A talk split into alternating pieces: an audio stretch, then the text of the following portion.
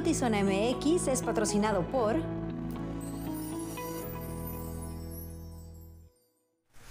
Muy buenas tardes, bienvenidos a Notizón MX. Les saluda con muchísimo gusto Alejandra Gagiola en este ya mitad de semana. Luis Eduardo Cantúa, ¿cómo estás? Alejandra Gagiola, bien, gusto en saludarte. Eh, pues ya, como bien dices, mitad de semana, ombliguito. Y el clima parece que sí dio oh, una tregua por fortuna. Poquito de sol, aunque está haciendo frío. Está helado todavía, pero afortunadamente cesó un poquito la lluvia después de las condiciones que ayer fueron terribles, porque era esta combinación que tú destacabas, el fuerte viento con las precipitaciones por momentos muy, muy intenso.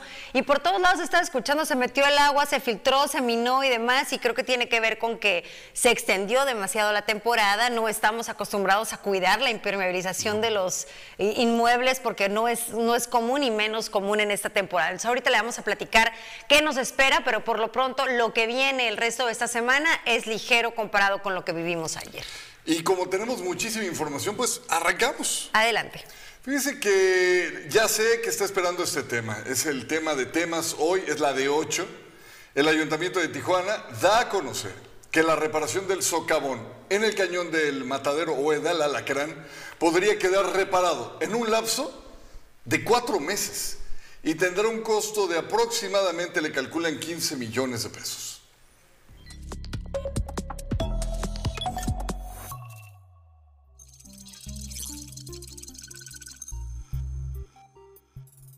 Reparar el socavón en la ladera del cañón del matadero costará poco más de 15 millones de pesos de recurso propio y tardará entre 3 y 4 meses en arreglarse. Así lo dieron a conocer autoridades municipales de Tijuana.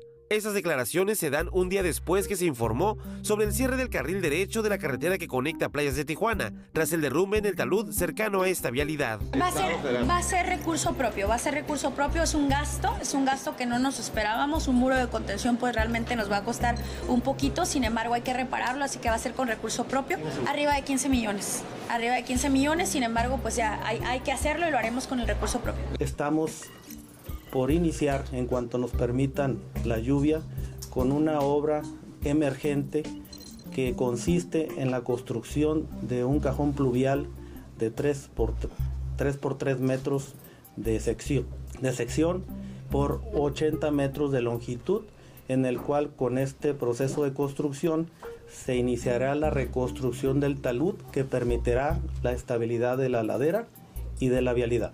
La duración de la obra estamos estimando que sea entre 3 y 4 meses, dependiendo de las condiciones climatológicas y, nos permita laborar en, en, la parte inferior del cañón, ya que como son,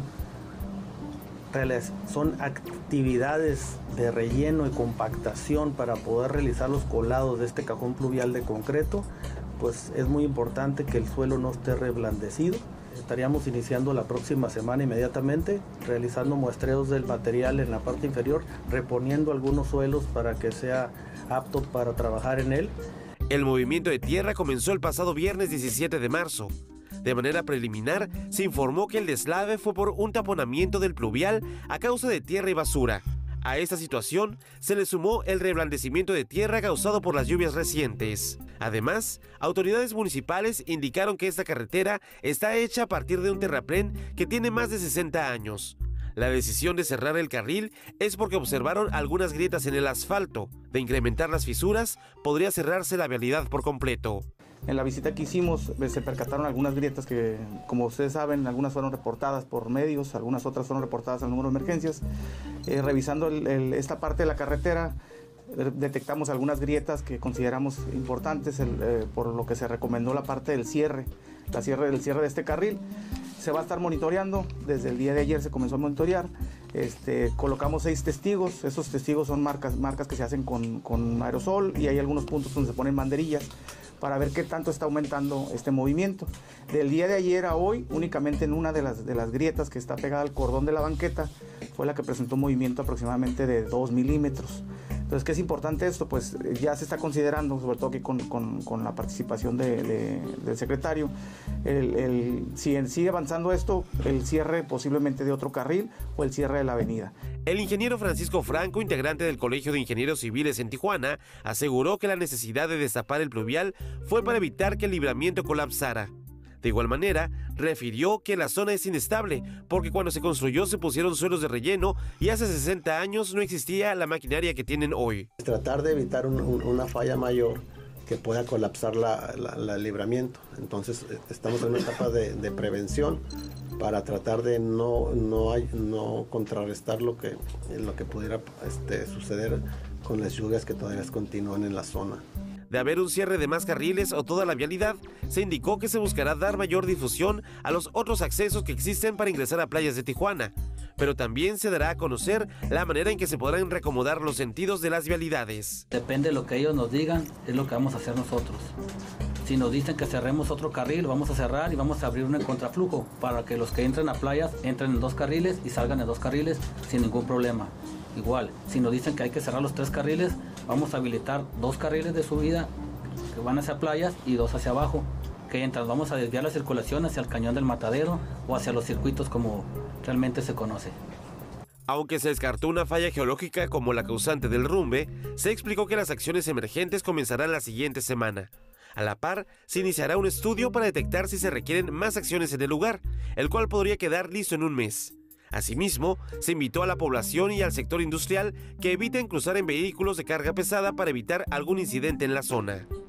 Con imagen y edición de Francisco Madrid, informó para Notizona MX, redefiniendo la información, Uriel Saucedo.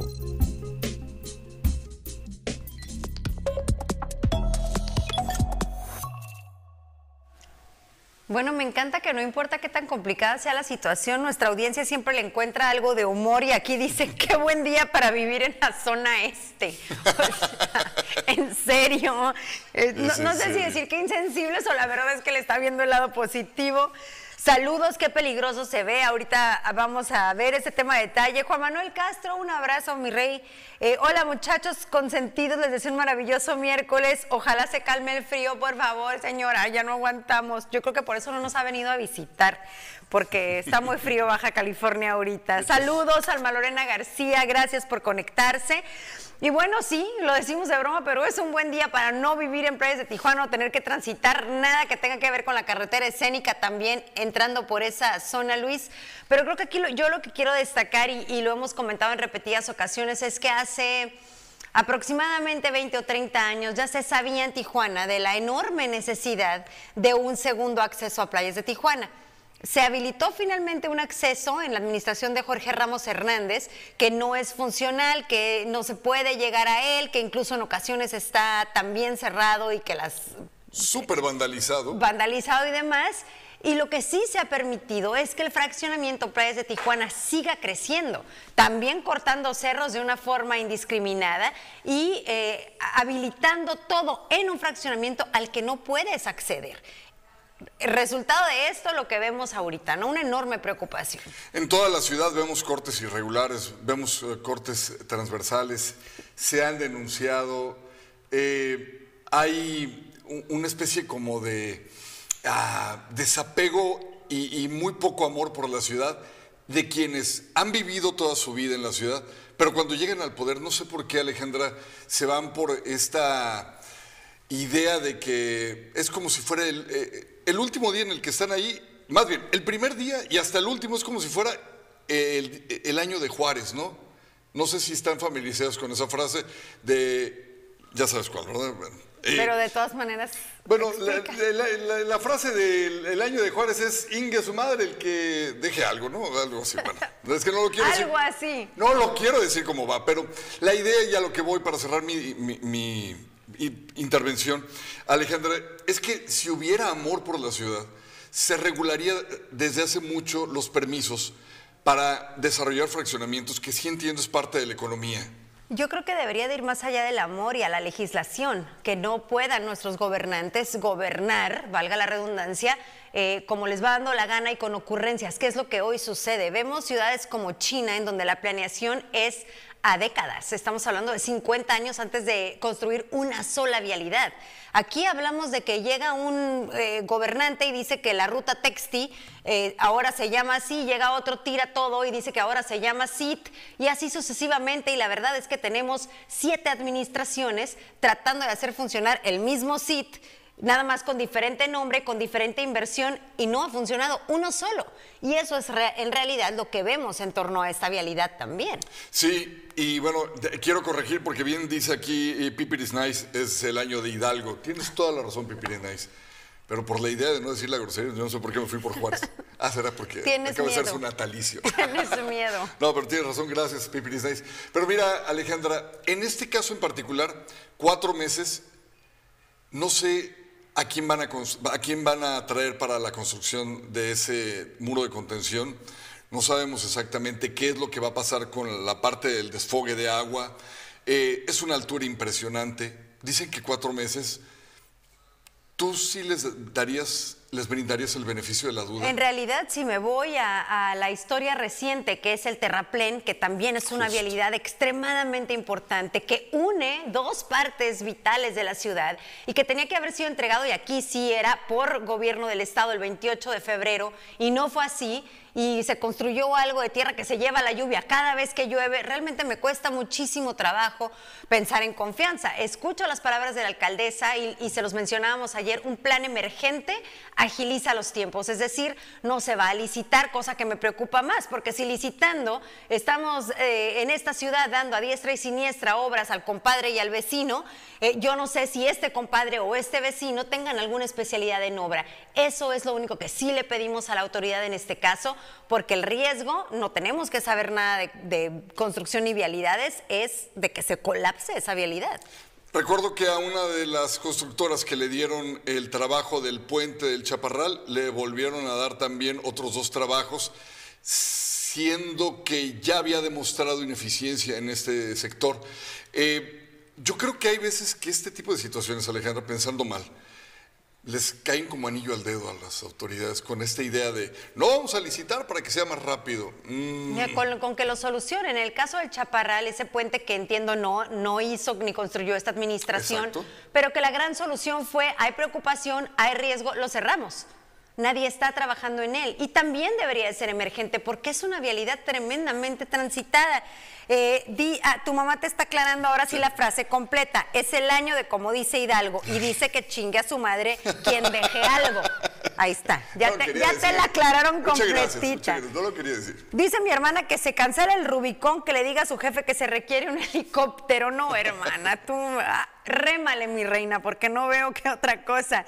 Dice Tati, un motivo más para subir las rentas en el Mariano Matamoros y bajarlas frente al mar. Pues en este momento yo creo que hasta te andan rentando un cuarto en el Mariano Matamoros para no tener que transitar por esa zona. Andan con todo, ¿eh? Andan con todo. y recordando tus palabras de ayer, Luis, en torno a eh, debería de estar sobre el escritorio de alguien un plan para que una vez que concluyen las lluvias se pueda pavimentar, bachear todo el desastre que hay por la ciudad. Me dio risa, pero realmente ya tomándolo con la seriedad que merece, eh, me queda claro que no hay, que no, que no existe, y me queda claro por lo que estamos viendo ahorita, ¿no? una vialidad que hace meses se avisó que estaba fracturada, que nadie volteó a ver hasta que realmente el peligro era inminente. Situación similar con el Chaparral. Yo recuerdo hace aproximadamente un año que circulaba la preocupación y las imágenes en redes sociales y la respuesta de la autoridad era no se va a caer a menos de que tiemble y pues resulta que había temblado dos días antes de la declaración de la alcaldesa en este sentido. Entonces realmente dudo que exista, pero creo que sí es nuestra obligación como ciudadanos decirle a la autoridad que nos muestren qué va a pasar una vez que, se, que las lluvias permitan la construcción y reparación de las vialidades. Se los vamos a dejar como una prueba, toda la ciudadanía. Creo que hoy no hay alguien que esté a favor de este gobierno cuando a lo mejor ya se le poncharon dos o tres llantas, cuando a lo mejor tres en tu caso. Pero me refiero, yo creo que hoy como nunca la ciudadanía, aunque sean de Morena o estén en contra del PRI, yo creo que hoy no hay partidos. ¿eh?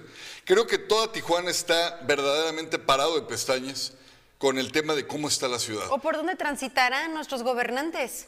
Lo que pasa es que yo una vez te lo comentaba aquí, ellos traen unas suburbans con unas eh, eh, suspensiones increíbles muy, muy costosas, no sienten. Pero sus familiares y sus amistades, o sea, nadie llega y le dice a la alcaldesa, su amiga que trabaja en una escuela, no le dice, oye, se me ponchó la llanta como me pasó a mí ya tres veces. Yo creo que no, Alejandra. Mi, mi pensar es de que a las personas que llegan al poder les endulzan tanto los oídos y les dicen que todo está tan bien que qué gran trabajo está haciendo, que malditos periodistas, que malditos medios, que nada más la atacan, que las redes son un enjambre de veneno. López Obrador.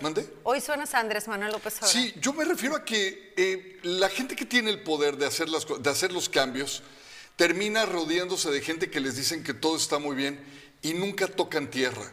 Esa es mi percepción.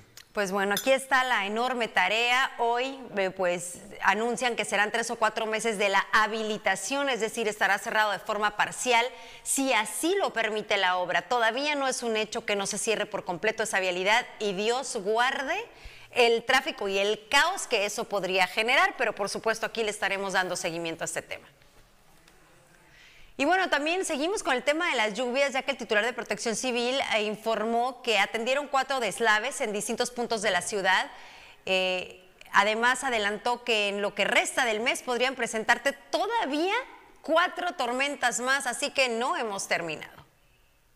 Eh, tenemos alrededor de entre 9 y 12 reportes que atendió Protección Civil. Es importante comentarles que durante toda la noche hubo algunos reportes de, de de llantas sobre alguna vivienda. Estuvieron atendiendo principalmente por delegación. Este, algunos fueron canalizados con, con personal de Protección Civil que se encontraba de guardia. De ellos, afortunadamente, ninguno que lamentar. Sin embargo, todavía en la ciudad se han venido dando deslizamientos de tierra sobre carreteras, como en el caso del Boulevard 2000 y donde está el Cimarrón. Este, tuvimos también acá por el lado de libramiento, otro despejamiento de llantas. Se atendió inmediatamente por parte de Protección Civil y acudió la delegación a hacer la liberación de este carril. Hasta el momento, este, únicamente son los hechos relevantes que hemos tenido. Eh, tuvimos una racha fuerte de lluvia, en esa rachita fuerte, pues varios árboles caídos, varios tendido de cables sobre banquetas, este, pero nada de gravedad. Continúan lluvias aisladas, el, pronóstico es así, terminan el día de mañana por la tarde, estas lluvias aisladas, la siguiente semana entre miércoles y jueves volvemos a tener lluvias, no tan copiosas como esta vez, pero pues eh, van a continuar lloviendo. Según lo que comentábamos, era que se esperan posiblemente cuatro tormentas más en lo que va de la temporada, pudieran llegar en este mes de abril este, o alargarse hasta mayo.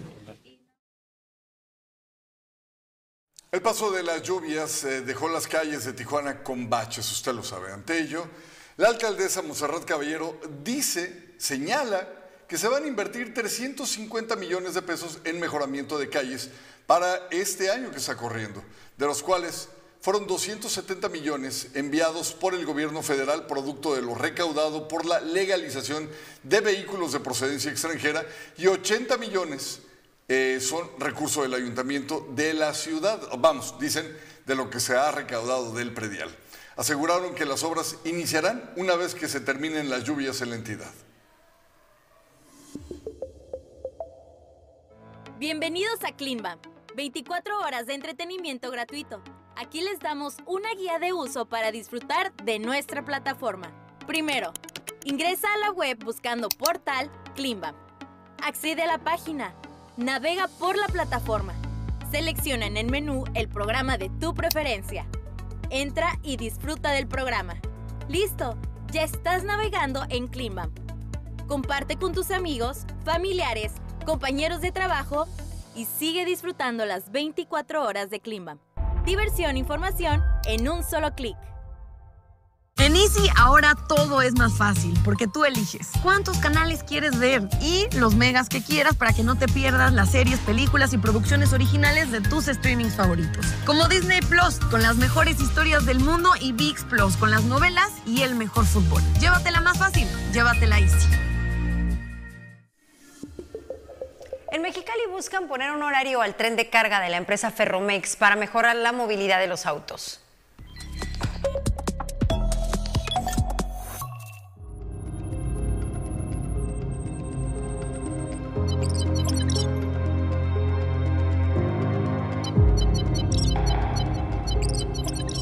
Mexicali presenta una complicación seria en materia de movilidad por la gran cantidad de vehículos y hay un ingrediente adicional que provoca el tren de carga de la empresa Ferromex que no tiene un horario establecido para pasar por cruceros principales de la ciudad. Es más, ni la Secretaría de Comunicaciones y Transporte sabe de esos horarios. Regidores aprobaron en comisión del Cabildo para ponerle un horario, pero aún está veremos. Sí, pero ya se aprobó por comisión. Eh, ahorita el tema es pues, que en su momento vuelva a dar otro paso hacia el Cabildo. Sin embargo, eh, lo que queremos adelantándonos es pues buscar el contacto y el acercamiento primero con la empresa Ferromex. ¿Qué ha pasado? Ya vino la SCT. La SCT es quien regula, quien podría ser el órgano que puedan, eh, si, si, lo quieres ver así, obligar. Buscan establecer un convenio para que la empresa Ferromex cumpla con los horarios. Sí, obligar a que Ferromex se siente en una mesa para dialogar y para poner en, en, en la mesa lo que sería la negociación de cómo quedaría el convenio. Entonces, ahorita ya tuvimos el acercamiento con la SCT, ya se sentó la SCT. Lo que sigue es volver a, a, a propiciar una reunión y que trate de venir un representante de Ferromex que Nadie sabe de los horarios, por lo que los mexicalenses se topan con el tren a cualquier hora del día, ante las maniobras que también realizan. ¿De los trenes? No, nadie lo sabe, ni siquiera la SCT nos pudo decir un horario concreto de qué momento que sí que pa pasan y se cruzan Así a la no hora. hay una, una, una regulación o por lo menos una cortesía de saber qué horarios ellos realmente hacen lo que quieran en el momento que ellos quieran en las vías del tren. Sí representa un problema de movilidad el tren, afirma director de Ciudad Pública Municipal. Sí, definitivamente hay una afectación al tránsito vehicular, ¿no? sobre todo en, en, horas que son hora pico de ingresos a los trabajos o de, o de situaciones de carácter escolar. Sí creo que hay una afectación importante, no grave, pero creo que es un tema que hay que atenderse eh, porque en Mexicali tenemos un problema de vialidad. Eh, hay que reconocerlo, tenemos... Reconocen que el tránsito vehicular es un grave problema ya para la ciudad. Hay un, una gráfica de al menos tres vehículos por casa, ¿no? Y esto representa que tengamos una serie de vehículos en, en movimiento y nuestras calles y nuestras vialidades eh, tienen un problema serio en, en, la movilidad, hay que decirlo como es. Y yo creo que esta parte del tren afecta, ¿no? En cierto sentido, y creo que debemos de trabajar. También estamos viendo otros esquemas para efecto de buscar que algunas rutas comerciales eh, de suministro a empresas. Con producción de Tarn Hernández para Notizona MX, redefiniendo la información, José Manuel Yepes.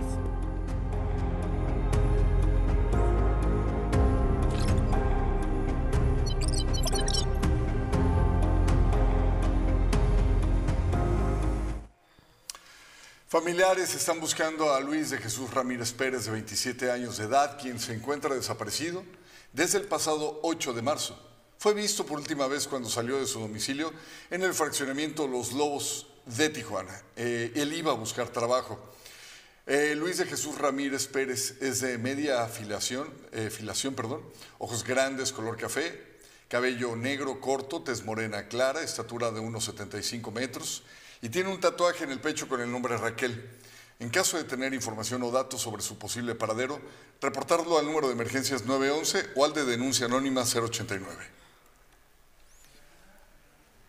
Si vives o conoces a alguien que viva en la colonia Camino Verde, Tribuna en tu colonia de Zona MX va a estar presente este viernes a las 10 de la mañana entre calle Sierra de Juárez y calle Víctor Islas Parra eh, en Camino Verde. Puedes encontrar el evento en Facebook oficial Zona MX llamado Tribuna en Camino Verde, parte 2.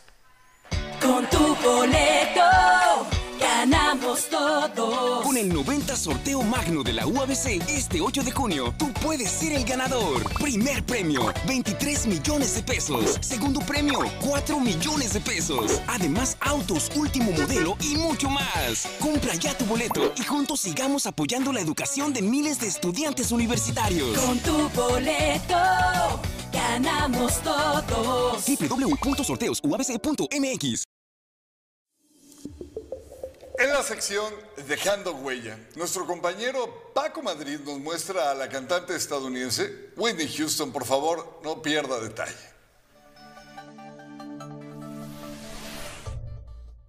Hola chicos, ¿cómo están? Mi nombre es Paco Houston y bienvenidos a otro episodio más de Dejando Huella. Y el día de hoy les voy a platicar de la carrera y vida de Whitney Elizabeth Houston, o mejor conocida como Whitney Houston, o también la voz. ¿Y qué voz?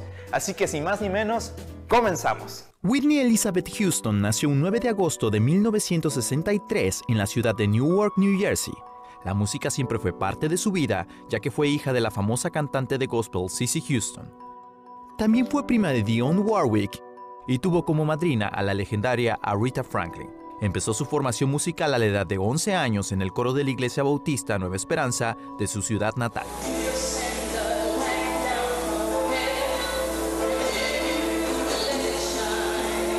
Winnie Houston comenzó una breve carrera en el modelaje. Sin embargo, en 1983 su vida cambió por completo cuando fue descubierta por el director musical Clyde Davis, quien la mostró al mundo como Whitney Houston. Esta fue la primera presentación de Whitney en televisión nacional, y a partir de allí los éxitos no pararon. En 1985 sacó su primer álbum titulado Whitney Houston.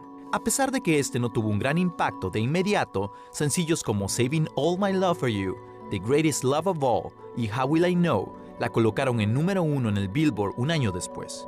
Whitney Houston contrajo matrimonio con el cantante de hip hop Bobby Brown, con el cual procreó a su única hija, Bobby Christina Brown, quien fue el motor y orgullo de la cantante en todas sus presentaciones. En 1991, La Voz interpretó el himno nacional de los Estados Unidos en el Super Bowl número 15. Fue tanto el éxito de su interpretación que se grabó posteriormente como sencillo y fue acreedor de un disco de platino. En 1992, Whitney Houston inicia su carrera como actriz y realiza su primera película, The Bodyguard, del cual nació uno de los soundtracks más vendidos de su carrera. El tema I Will Always Love You se convirtió en uno de los temas más vendidos por una artista femenina ese año.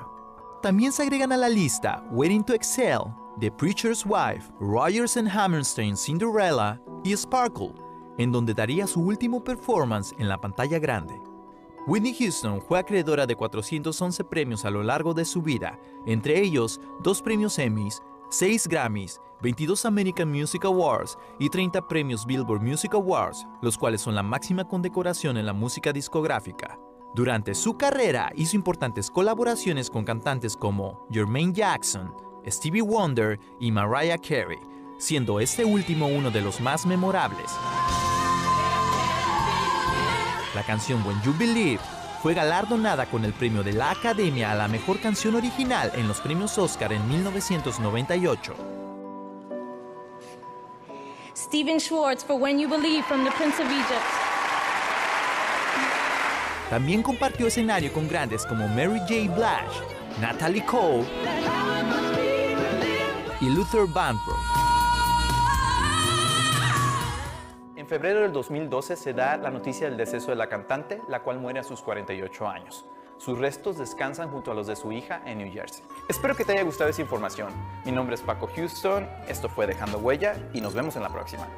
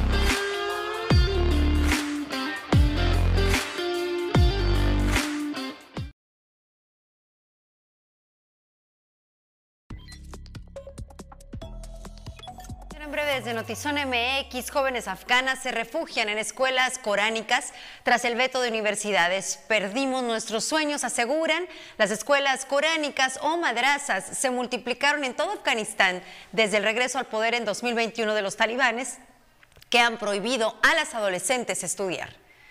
Se investiga si el cuerpo de un hombre localizado hace cuatro días en el municipio de Choix, reclamado por familiares con el nombre de José Noriel Portillo, corresponde a El Chueco, presunto asesino de dos sacerdotes jesuitas y un guía de turistas en el estado de Chihuahua en junio del año pasado. Esta persona, asesinada en la zona serrana, muy cerca de los límites con el vecino estado de Sonora, es buscado por autoridades federales y del estado de Chihuahua por la triple ejecución. La Fiscalía de Sonora investiga el homicidio de un hombre que fue localizado sin vida la noche del 20 de marzo, mismo que un día antes había sido entregado a la policía por un periodista que hacía una transmisión en vivo. La noche del domingo 19 de marzo, mientras se registraban varios enfrentamientos armados en Caborca, Felipe N. salió entre la oscuridad cuando Federico Hans, el director de la página Artículo Séptimo del Observador, hacía una transmisión para redes sociales. Se subió a su auto y a pesar de que el reportero le pedía que no lo hiciera, él pidió no ser entregado a la policía y aseguraba que lo iban a matar. El reportero, sin saber qué hacer, lo llevó efectivamente a las patrullas que estaban ahí y al día siguiente apareció sin vida. La ciudad de Nueva York aguarda la probable inculpación del expresidente Donald Trump, aunque la fecha en que se tomará la decisión es incierta. Barricadas cerca de la Torre Trump, policía en máxima alerta, algunos manifestantes y hordas de periodistas frente a la oficina del fiscal de Manhattan son algunas de las imágenes que se observan desde ayer.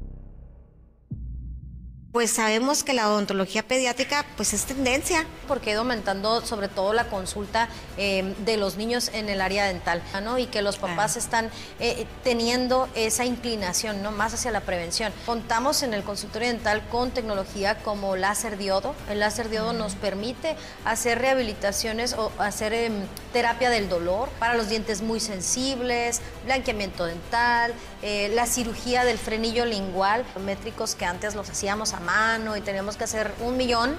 Este, ahora los podemos hacer de manera digital. Entonces, la tecnología en el área ontológica ha ido avanzando muchísimo. Hacemos campañas de prevención, pero no nomás es comentar o informar, sino dar un seguimiento realmente a la prevención y sobre todo en el cáncer. Si uno tiene que seguir el camino a la salud, como comer, tenemos que hacer nuestro ejercicio rutinario.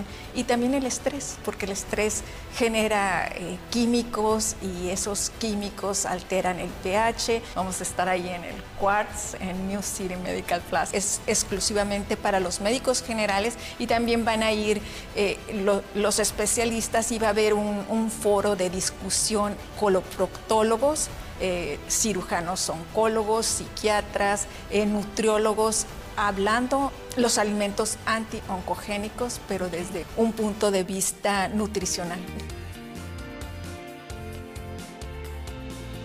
enfrentaste una situación como la que enfrentan muchos papás que llegan a tocar las puertas del CRIT.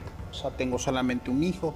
Eh, cuando tenía ocho años, pues patinando en hielo, se golpea en la cabeza y lo llevamos al hospital. Lo, operan en el Hospital Federico Gómez, que es un hospital público donde yo, mi familia y yo no tenemos más que agradecimiento eh, sincero y de el corazón porque pues prácticamente le salvan la vida. O sea, para empezar tu carrera es licenciado en informática, ¿no? Tú entraste a Fundación por otros motivos. Estudié sistemas computacionales hace muchos años, en 1990 eh, me gradué del Tecnológico de Monterrey, pues mi vida laboral se desarrollaba en los medios financieros. Por temas del destino, pues ingreso a Teletón, eh, entro a trabajar en 1998 cuando se estaba construyendo el primer centro de rehabilitación y, y te das cuenta que lo más importante, y te diría que lo más bonito de este trabajo es la causa. La causa de las niñas y niños con discapacidad, cáncer y autismo marca una diferencia en la vida de todos los que trabajamos.